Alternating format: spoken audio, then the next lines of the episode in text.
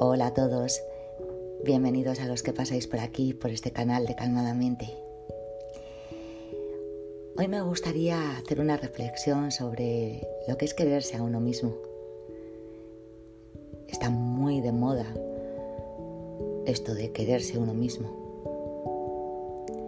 Pero realmente, ¿qué quiere decir quererse uno mismo para cada uno de vosotros?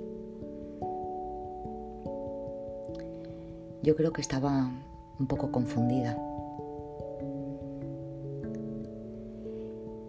Y gracias a parar ese discurso mental, lo que mi mente decía que se suponía que era cuidarme a mí misma,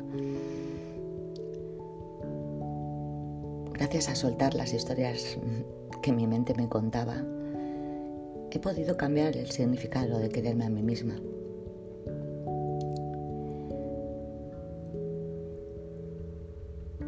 Para quererse, primero hay que conocerse. Difícilmente vas a querer a alguien que ni siquiera te han presentado, que ni siquiera conoces. Para quererse hay que mirar dentro, ver las sombras, limpiar y sacar lo que no te sirve, perdonarse por los errores cometidos y comprometerse a mejorar.